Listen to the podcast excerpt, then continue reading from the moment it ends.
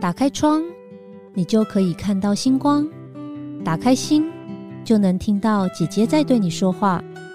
我是 Vivian，缘分让我们用声音相遇，让我带你走进姐姐的人生进行式，一起感受每个原创人生的精彩。Hello，大家好，我是住在瑜伽里的里长及酷讯搜索的共同创办人 Vivian。我曾经在一个专栏的杂志上介绍我自己是这样说的：我从小就想当一位瑜伽老师，却意外了创办一间数位行销科技公司，一心想要把自己的生活过得很简单，但是却莫名其妙的越过越复杂。人生在很不幸的时候，一直没有照着自己想要的路走，但是却很幸运的能享受计划外发生的所有的风景。相信每一天都很重要。因为日常所发生的小事都是生活，而生活的点滴终将成为我们的人生。这一段是我自己很喜欢我的介绍。那为什么我会在这里提到呢？因为我们今天的特别来宾跟我一样，是一个很讲究日常生活的人。我想我们都不是那种要干大事、做很了不起的 伟人做的事、改变世界的事情。我们都希望能把平常的小日子过得很有趣、很有爱的滋味。我们一起来欢迎今天的特别来宾。印花乐的创办人 A 玛，Hello，大家好，完蛋了！刚刚前面 Vivian 的那一段文案，我就是觉得压力好大。我 那我也要回应一下，我是一个从小想要当画家的人，结果我长大变成一个商人，怎么会这样？我懂这个感觉啊，你知道，就像我刚说的，我也小时候觉得胸无大志，然后我就觉得我把小日子过好就好了，没想到现在每天都有人叫的老板，老板压力好大。嗯。对，那我们都知道艾玛是学艺术的，对不对？对，我以前就觉得艺术就是很高大上的事情，就是要很讲究穿着，很懂得美学，然后没事可能就去那个博物馆啊，或者是这个故宫。周日的生活大概就是这样。你可以谈谈你的生活吗？等一下，我要先澄清，刚刚就是对于学艺术的人真的是大误解，嗯，就是我们的人生其实完全是朝个相反的方向。怎么说？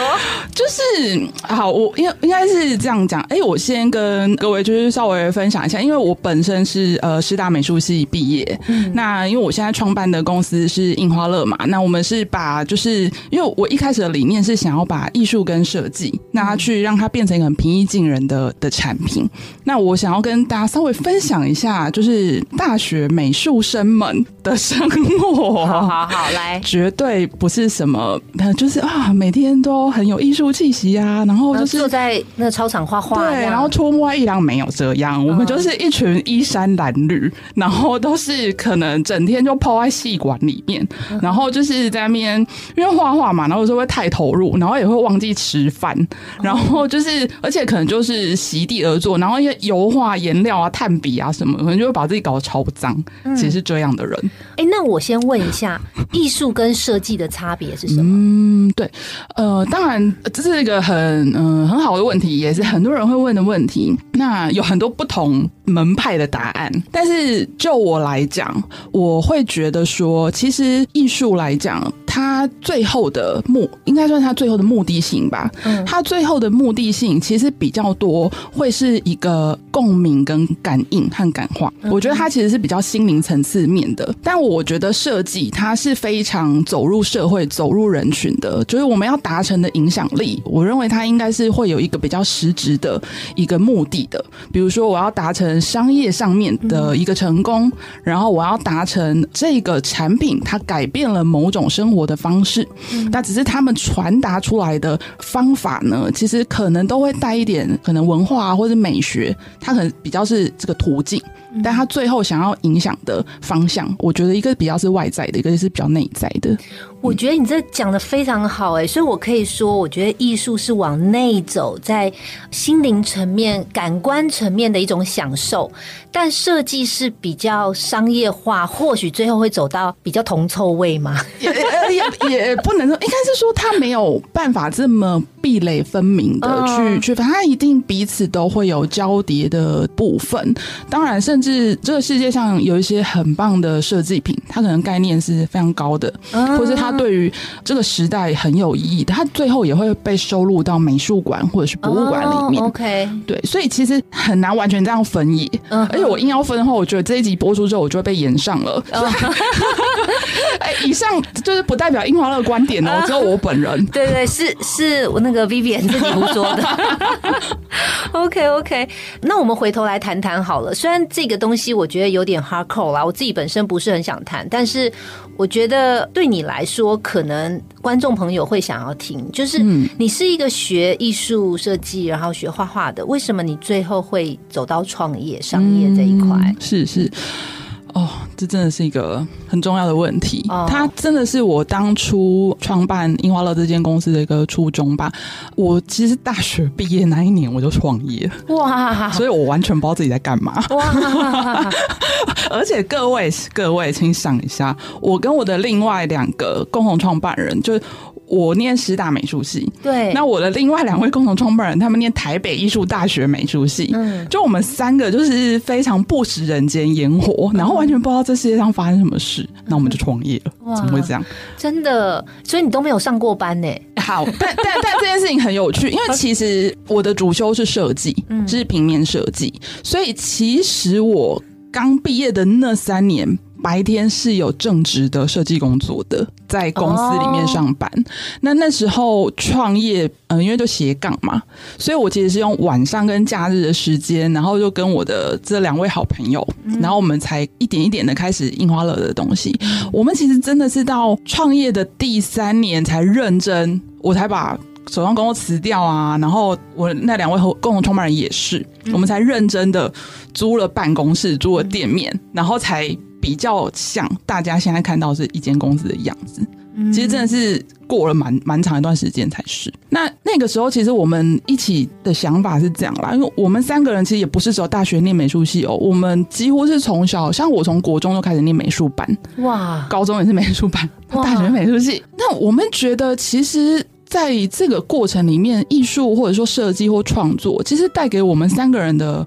生命经验都是很好的，从儿童开始，会觉得很快乐啊，对画画，然后那些色彩啊，然后你去看很多美的东西等等。可是实际上，我们在跟就是社会大众在互动，或是毕业了，你开始要去思考一些就业啊，或等等一些很实际的议题的时候，你就发现说，哎，为什么这些曾经带给我们很多很美好的感觉的东西，在社会上其实一大家觉得它是非必要的，二它跟我没关系哦，我不懂，就是他给我们的回馈其实都是比较就是找不到一个连接的。那后来我们就去思考，觉得哎，诶其实那是因为台湾人可能在日常里面真的很难去接触到，就是艺术，或者说会觉得它是一个很高大上的，一定要去美术馆的、博物馆或是设计哦，成品放在一个很一个地方，我从来不会走过去啊，走过去就觉得那里好像很贵，我根本不会去买。所以我们才想说，想要打造一个很平易近人的品牌。那你不用多想，你喜欢，然后就把它买回去，然后每天打开你的房间，打开你的包包，看了，你就会觉得很开心。然后你觉得这个东西，它对你来讲是有某种你的个性或是你的样貌的凸显的。其实就这样就好。嗯我们就想要打造一个这样的品牌。那我想请问 A 玛哦，这是我自己心里面长期的一个疑问啦，是一个题外话，嗯就是你觉得审美观是可以被训练的吗？应该是说审美从何而来？嗯我我觉得他是这个问题。嗯就是说，其实啊，我们每一个人的成长背景，我们所处的社会或文化，都会带给我们很多很多的影响。嗯所以，我们的第一个对于外在世界的观点嗯是耳濡目染而来的。但是，人是会有选择的，所以你在这个过程，你会开始形塑什么叫自我。什么叫个性，或你的品味或审美，你就会开始去选择。那有一些人在选择的时候，他就会想要更进一步去学习，所以这就是呼应你刚刚的问题，说审美观能不能透过学习而来，它一定是可以的。因为为什么我会问这个问题？最主要是因为，呃，我们在欧洲旅行的时候，就看到欧洲的建筑物啊，他们的这个墙墙壁呀，什么都很漂亮。所以我有发现，就是很多艺术品或者是呃设计师，都是在欧美、欧洲啦，哈，好像就很有名。可是我自己在台湾，我觉得台湾这几年，我觉得大家的品味也越来越好了。对。可是大多其实是在 copy 国外。对。就是自己台湾的那个元素的审美观，我。呃，我也不会说我的审美观比较好，但是我自己观察，就是从一个第三者抽离出来观察，我觉得好像还是有差异的哦。嗯嗯嗯，这个其实真的是一个很很很大的议题。那我也许试着用，就是比较，我我都会从一个比较社会或者是历史的角度去去看这件事情，是因为其实如果要直接跟欧洲去比啊，真的太困难了，因为他们的文化的那个脉络很悠久，然后。又很深厚，嗯，那所以他其实我们现在看到的，他们达到的成就，我们讲艺术成就，或是在美美学或文化上的成就，我觉得不要直接去比。好或坏，对对嘛？那再来就是，其实，嗯，我认为很多地方，尤其是后进者，其实对于比较前面的或是比较具有影响力的文化，其实都是一开始一定会抱着一个学习，学习的更前面，有可能就是先抄袭，嗯。对，因为因为我不知道怎么做嘛，嗯那我先 copy。可是我觉得这里面就开始有一个非常关键的东西，我们要不要选择开始长出自己的东西来？那我认为我所处的这个时代的台湾正在集体在探索这个议题，我们要不要长出什么叫做台湾的文化、台湾的美学、台湾的个性？我觉得这件事情其实就发挥在印花乐的产品上面哦，因为我自己在接触印花乐，其实是因为认识 A A 玛之后。嗯，那我有发现印花乐的一些图腾啊，一些 pattern 其实很特别，就是很有一些台湾的元素跟意义。因为我之前有跟 A 玛在某些场合的时候有聊过，呃，你可以谈谈，就是呃，印花乐跟其他的设计差别在哪里吗？如果谈的是呃我们品牌的特色的话，我觉得第一个很明显的，如果大家嗯有呃看过我们的一些产品，或是来呃搜寻一下，应该会发现说，哎，好像每一个产品都花花的，就是非常明显的，就是呃色彩。然后我们在产品的表面上面，其实有大量的图案图腾。那这个其实就是我们所选择的一个表达方式，就是我们把很多我们的讯息跟想法，它都转译成一幅一幅的。印花图像，那这个可能会是大家第一眼在看到我们品牌的产品的时候，跟其他品牌一个最大的不同。但是为什么特别强调印花这件事情呢？它是在就是说，它是一门技术嘛？其实它比较像是说，我跟我的两位共同创办人啊，那我们其实我觉得这里面还有包含到一个是我们的喜欢啦，就是因为我们三个人其实都在艺术的领域里面非常喜欢版画。哦，那版画它其实就是一个复制的艺术嘛。我们觉得说，哎，那我们很喜欢版画，那可不可以融入到我们自己的创作上？那所以才衍生出，哎，那印花好像是一个很好的表达方式。那另外呢，我们觉得其实啊，回到一个初衷，就是说，我们觉得设计就是要让人家觉得没有压力、好用、喜欢、漂亮，好就这样。但是呢，人对于自己喜欢的东西，就会想要去探究。所以我们觉得，今天我们把印印花，那它是一个画面嘛，我就可以包含很多的讯息跟故事在里面。可是它没有压力啊，就是我也没有跟你讲那么多，我先让你喜欢，然后你就会开始想要去看。哎呦，为什么这个画面里有这只鸟呢？为什么这个画面里会出现这只动物啊，或是这个图案呢？就会慢慢想要去了解我们那个背后的故事，嗯，所以我是把印花当成一种说故事的方法。所以现在印花乐里面所有的产品上面的设计，你都还是自己设计吗？呃，现在的话，我我现在就是一个老生，没有，我我们现在都交给就是我们很棒的设计团队。那我现在在公司里面的角色比较多，其实是更算是整体的策略，然后整体的规划跟方向这样。呃，你在做这件事情。因为你刚刚说你是从国中就开始念美术系，对不对？美美术班，然后一直到大学。那你一直以来其实对艺术或是美术这件事情都很有热忱吗？对，都没有觉得 都会觉得好烦哦，我还在画这些东西，这种感觉吗？我觉得这个问题很有意思哎，因为我自己后来，因为有有时候我会被邀请去跟一些校园的比较新的年轻年年轻的学生们去分享这件事，那我后来就。我自己啦，得出一个结论，就是这世界上有两种人，一种人是他天生就很知道自己要干嘛，但是有另外一种人是他是慢慢摸索他自己要干嘛，没有好或不好，就是两种。那我觉得我比较像天生就知道自己要干嘛的，因为我很小，我现在可以回想到的童年记忆非常小哦。因为我有一个脑中有个画面，是我还包着尿布，然后我拿彩色笔在画我的兔子。哇！那那只兔子跟我一样。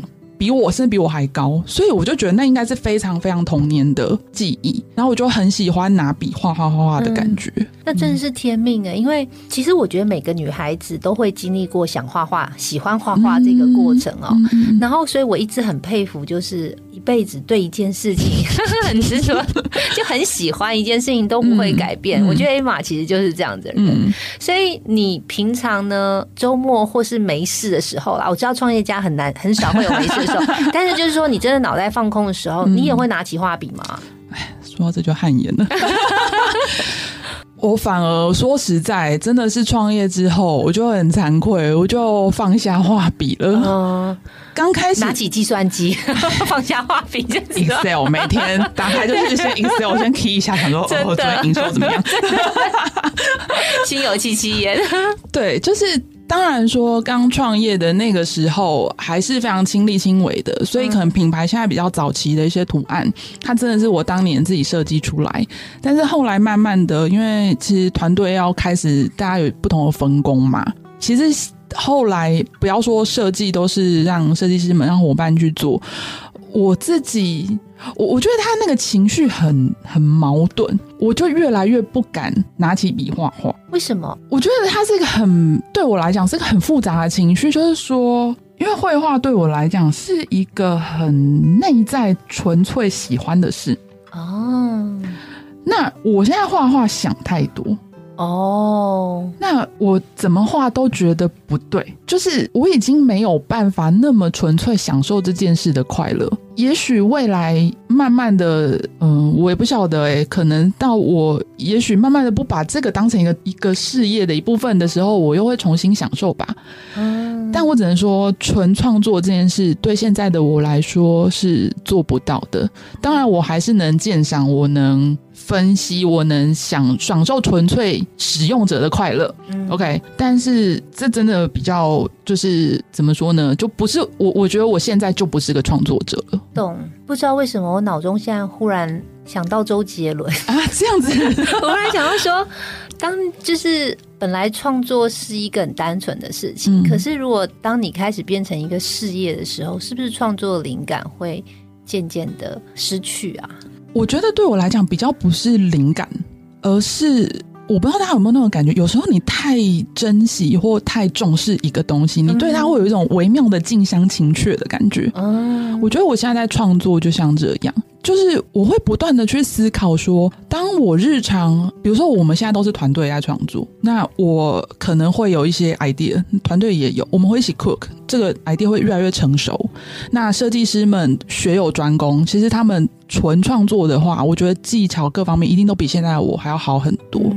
那我会觉得那样的作品其实就是很成熟的作品，那它可能是代表，不管是现在我或是我所创造这个品牌。那我回到个人，我的创作要代表什么？我可能就会去思考这种很，你说他是自寻烦恼吗？也是。可是对我来说，我不把这件事情想通，我就发现我没有办法再做下去。你知道为什么我刚刚会问你说，你平常的时候你会自己拿起画笔画画吗？因为。呃，十几年前有一次我在咖啡厅里面，然后我就自己在那边喝咖啡，然后过没多久之后，就有不知道隔壁桌就有一个人，好一个男生，他就拿一张卫生纸给我，然后上面就是。一个我的画像。哇，对，然后他就把那个画像给我，然后就说：“哎，那刚刚我觉得那画面很美，所以我把这送给你。”然后他也没有什么意思，他就离开了。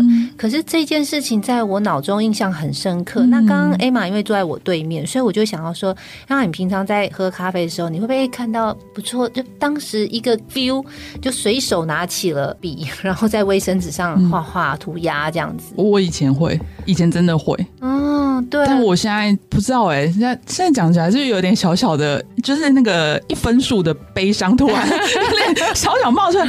我现在真的连这样子的速写都没有，很久没，也不是说没有动力，我很久没做过了，没有 feel 可能。好，我觉得好像可以开始来试试看。嗯嗯，因为我刚刚讲这个事情，是我自己想象在画画那个人，其实是一件很浪漫的事情，就本身对他而言很浪漫嘛，对对，随手就这样画了。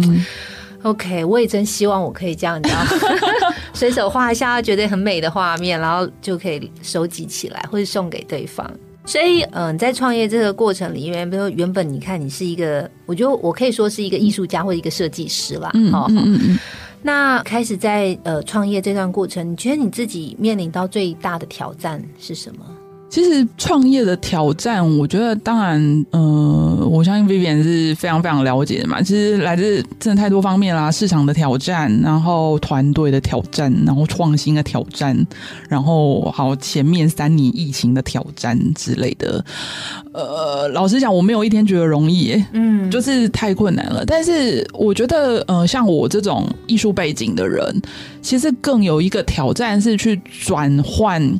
思维，因为我我怎么说呢？我我觉得我们天生的，我也不知道是那个头脑的结构还是怎么样，就是很多东西会从心出发。我说的心是内在，就是我不会说商业的世界你不需要用心去感受，但是使用的方法不同。那我觉得一开始我们在转换的时候啊，就是对于社会有很多的想法，然后或者说有很多比较感性层面的一些一些想法，但是这怎么做？怎么把它变成一个行动项？这件事情我们一开始是找不到方法去连接的。比如说，我要去构思产品，那这个产品它除了要设计的好看，我还要去思考到它的成本，然后它跟最后跟市场，然后跟顾客，然后大家同样怎么用或等等。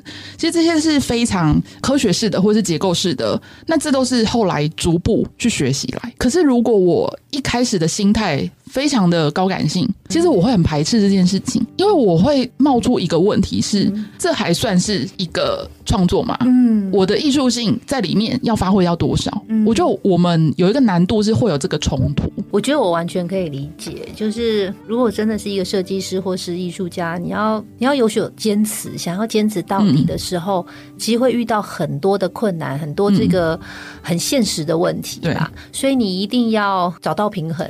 对，但是那个平衡的过程其实就是痛苦的。对，但是某种程度，我认为我后来我不能说我找到这个平衡，但我还蛮想跟大家分享的是，呃，很奇特的，我在找这个平衡的过程，其实我是快乐的，因为我觉得那代表一件事情，就是我们去找到了我们内在的感受跟大众沟通的方法，而且我能够正确的把我所想的传达给大家，那大家也接收了。呃，我我想要打一个比方，就是说，我觉得用音乐来。来比喻好了，其实很多音乐人，他其实呃，虽然他也是在大众的市场上，嗯，可是大家也会觉得说，哎，他们所传达的那个，也许是它里面的诗意，或是它的艺术性，其实你你仍然觉得它是很高的，但毫无疑问，其实它面向都是很大众的，可能会有一些这样定位的创作者，比如说呃，像现在焦安普啊，然后那或者是说呃，也许像陈绮贞啊，或者说卢广。仲啊，大家可能会比较是这样定位，说，哎，确实他们的定位会这样子去切入。嗯哼，刚刚在一开始的时候，我有提到嘛，就是艾玛其实是一个很讲究日常的一些小事，然后想要把这个平常的日子过得有趣、很有爱的滋味。为什么你会特别强调这件事情？呃，这个就是说。我我觉得还还是回到我们品牌的一个核心理念，就是艺术它艺术或美感啊，大家不要把它想得很高大上，嗯，对吗？其实你每天睁开眼睛。就是一个你可以去实践的你理想的生活。那很多人可能会想说啊，我没有钱，我怎么实现我理想生活？我说我买的东西就不够好。但我我觉得其实应该反过来想，你怎么样用你的眼睛去看到你所能掌握到的眼前这些东西的好，去把它组织起来。比如说。对于颜色，然后比如说你对于就是这个东西怎么样的摆放，或者讲到一个更基本的，其实美好美好啊，它常常会被连接在一起，只是一个词嘛。美它其实就是一个好的极致的感受。什么样会让你觉得好呢？跟大家分享说，你要不要先回去看你的房间？你的房间，你是把它当成是一个。你回去安顿自己身心灵的地方，还是它是一个你堆杂物、你抓了一件衣服就走的地方？其实你光是说一个房间里面，你把你的放衣服的地方、你的床，你每天早上起来是不是会想要好好的去铺它，枕头把它拍软，它都会带给你一个好的感觉。我觉得所有的美好跟讲究都是从这个地方开始的。我等一下回家就要先把我家打扫一下，我觉得很有道理耶。对，虽然我还是很喜欢我家啦，但是 刚刚其实很多听众会觉得冒了一下冷汗，赶快整理买点装饰品这样子。OK OK，那我我很好奇，那像设计师啊，或是这个呃，你们学艺术的人啊，通常你们好就拿你来说好了，你如果在灵感枯竭的时候，你会去怎么？找灵感呢？关于这个问题，我觉得不同的创作者可能都有完全不一样的答案。但是我是属于日常采集派啊，我就是那种蜜蜂到处飞，然后就哎这边剪一点，那边 类型。就是说我在日常的时候，其实不管是我阅读的东西，然后听的东西，嗯，去看的，那甚至是我举例，比如说像我对于季节的感受。我会特别去让我自己去感受现在这个季节走到哪里。我不知道大家现在在看路上的路树的时候，你有没有感觉？比如说，现在如果大家仔细去看一棵路树，它的很可爱的绿色的新芽一定很小，然后一点一点都能冒出来。那这件事情其实它也会被我收集进来。嗯，然后比如说。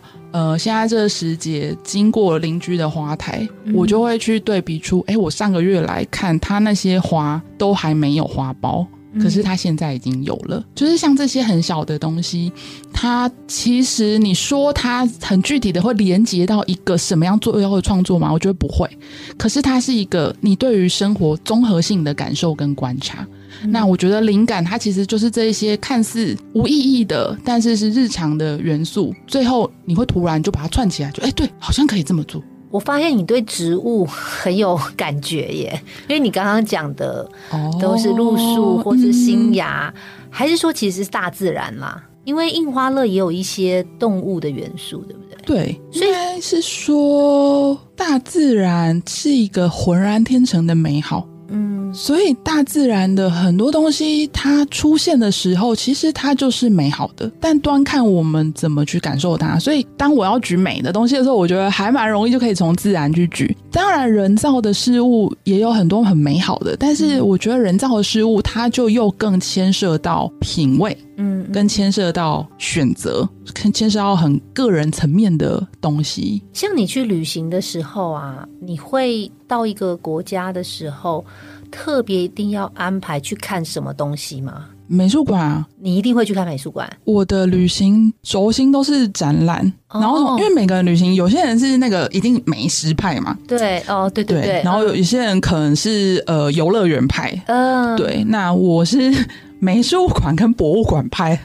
还蛮认真，就是就真的是这一路的，真的也就是艺术家派耶哦，所以那就跟你旅行的人也要很喜欢博物馆这些景点喽。其实应该是说，老实说，我自己后来的旅行啊，其实也我每年会帮之前疫情前啦，我每年顶多只会帮自己安排一个比较大的属于我自己的旅行。哦，不然的话一一个人的，嗯、对。但是不然的话，其实平常都是工作之余去某个地方看一下，OK，就会变成是这样。啊。对，因为我知道 Vivian 是我们瑜伽里的里长嘛。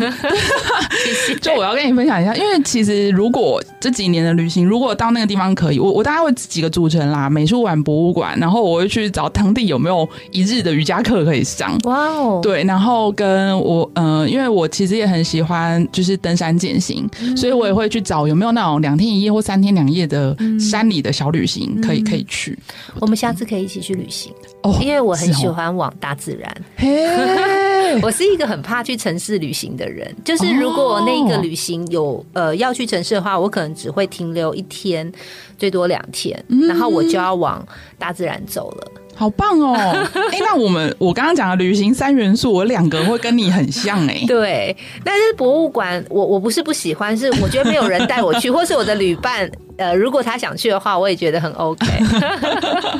好了，那我们先下下次可以相好，约，没问题。嗯，因为我们知道经营事业其实压力多半都蛮大的嘛。我自己其实，在舒压的时候，我就是真的会是运动啊，或是找一些就是比较疗愈的事情。嗯，那艾玛，像你都怎么舒压、啊？其实舒压的话，我做蛮多是写作跟阅读、哎，嗯嗯，每天都给自己一点时间看个书，然后我每天都会写日记。哇，你维持多久了？我数不出来很久了，就是一个已经是内化的一件事事情。嗯，也也不是写很多，就是可能几句话。你用写吗？还是电脑打我现在电脑打了？OK，、那你写的时候会在旁边画一些小图吗？嗯电脑比较难嘛嗯，，对啊那以前用手写的以前还是会啦，就画一些图图嗯腾或什么。对，但是后来比较多，因为因为我觉得书写是一个对我来说是一个很好的思考整理。嗯，那我觉得现在就每天想的事情都太多啊，嗯想太多的人嗯好，嗯那我就会很需要整理跟沉淀。然后，嗯我觉得书写某种程度是一个我自己脑中会有个画面，是我透过指尖把我头脑太多的东西流泻出来的一种发泄。可以感觉到艾玛真的是一个很有灵性，然后 对，真的好像就是呃，是比较强调感受的人了。嗯嗯嗯嗯，OK，好啊。那我相信我们的听众朋友一定呃也有这种学艺术的，嗯或者是他的孩子也嗯对艺术很有兴趣的。那想请问 A 玛，就是以你一个过来人来看的话，你会怎么跟呃现在学艺术的年轻人会给他们什么样的建议呢？是不是学这么样纯艺术，就是所谓的 fine art？我觉得还是有一点差异，但是它会变成说，其实如果我们讲比较实际一点，就是说，诶，如果我是学艺术或者是设计的背景，那我毕业之后能不能是在社会上是有一席之地的？其实我想要请大家去看一件事情，当我们现在的社会它需要越来越多的图像，需要越来越多的传播，需要越来越多的影音，其实它某种程度，它代表对于图像感受性高且具有传达能力的人才。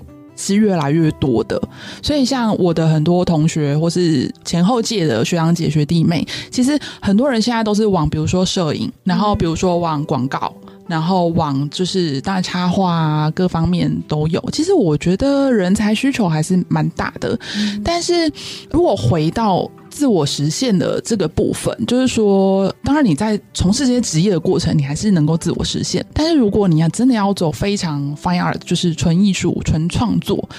哎，老实讲，我个人反而觉得现在这个时代也许是最好的时代，因为这现在这个时代是一个很能让人展现自我的时代，透过自媒体，然后透过很多一人就可以做的事情，自己就可以去接触到的群众，建立自己的社群。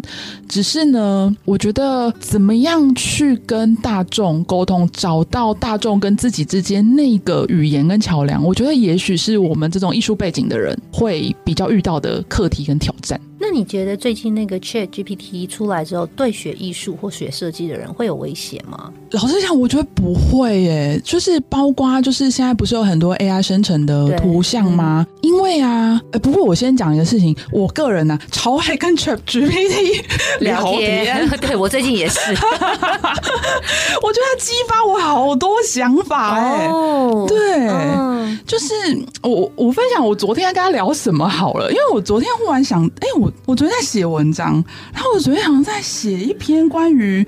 就是观点啊，对我觉得 AI 是一个很棒的描述者、叙述者，就是他可以把事情条理分明、分段落，然后简单扼要。讲出来，可是 AI 没有观点，它没办法产生观点。那我就问了 AI，我就先问他说：“哎，你对乌俄战争的看法怎么样？”然后他又说：“哦，因为我是一个人工智慧，我不会有看法，可是我可以告诉你，这个事情是我要秉持一个中立跟客观，然后告诉你这个事件发生了什么。”然后他讲完哇，讲完之后，我就想说：“所以你的。”观点到底是什么？你觉得这件事情好或是不好？然后他就在简单扼要讲一下差异之后，我就说：那你觉得 AI 跟人类有什么不同？哦，AI 回答太棒了，说什么？他就说人类有观点、有价值观、有个性，所以每一个人的想法都是不一样的。可是我是一个 AI，所以我只能告诉你事实。所以他有自知之明，哎，没错。可是你不觉得他回答超棒吗？很诚实。而且我问人类都不一定可以给我这个答案呢。对，所以其实人类还是有温度的啦。是，而且创作其实也是有温度的。对，所以回到刚刚 Vivi 的问题，我。以我个人目前的感觉，我反而觉得它带给我无限的，就是全新的观点跟创意。对，但是相对的，我就在开始思考说，如果今天我是一个怎么样的人，我真的会很担心。比如说，可能我原来负责产出的东西真的是没有观点的，我只是纯粹把这个东西做出来。可能以前的市场会对这件事有需求，可是我觉得非常快的，这个市场就不会需要你只是纯粹把事情画出来或把事情写出来。对，我觉得这个东西会不复存在。是是。我觉得艾玛这个总结做的蛮好，好呀。那我们时间也不晚了，我们是一个晚间的节目。那呃，我也想帮听众朋友问一下艾玛，就是说呃，如果我们很喜欢印花乐的话，我们可以在哪里线上跟线下可以看到印花乐的品牌呢？也跟就是各位听众们分享一下，我们今年四月的时候呢，其实哦，我好累哦，我在做什么？我在换网站，然后跟我们店铺整个重新大装修，所以非。非常欢迎大家，就是呃，在四月应该四月中下吧。如果要找我们的话，那我们在台北的大道城有一个我们的，我把它定位叫朝圣的店铺，就是它在梨花街的呃历史一个老街屋里面。那在这边可以看到我们的说产品情境，喝咖啡可以手作，然后我们还有其他不同创作者进驻。哦，我觉得应该是一个很蛮浪漫可以享受的一个地方。嗯，对。那当然在网络上也可以很快。快的去找到我们，OK。所以大道城这个点会持续有吗？是是，它是我们现在最主要的我们自己的店铺。哇，还有喝可以喝咖啡啊？对，我下次去找你喝咖啡。对，我们还有就是得奖的巧克力。哇，对哦，是我心里想的这一 这一家吗？呃，可能不是，但是是另一家，但是也都很棒。OK OK，好，我很爱巧克力。嗯，好哟，那我们就一起跟听众朋友道晚安吧。晚安，拜拜，大家晚安，拜拜。本节目由好说团队直播，每周三晚上与您分享姐姐的人生进行式。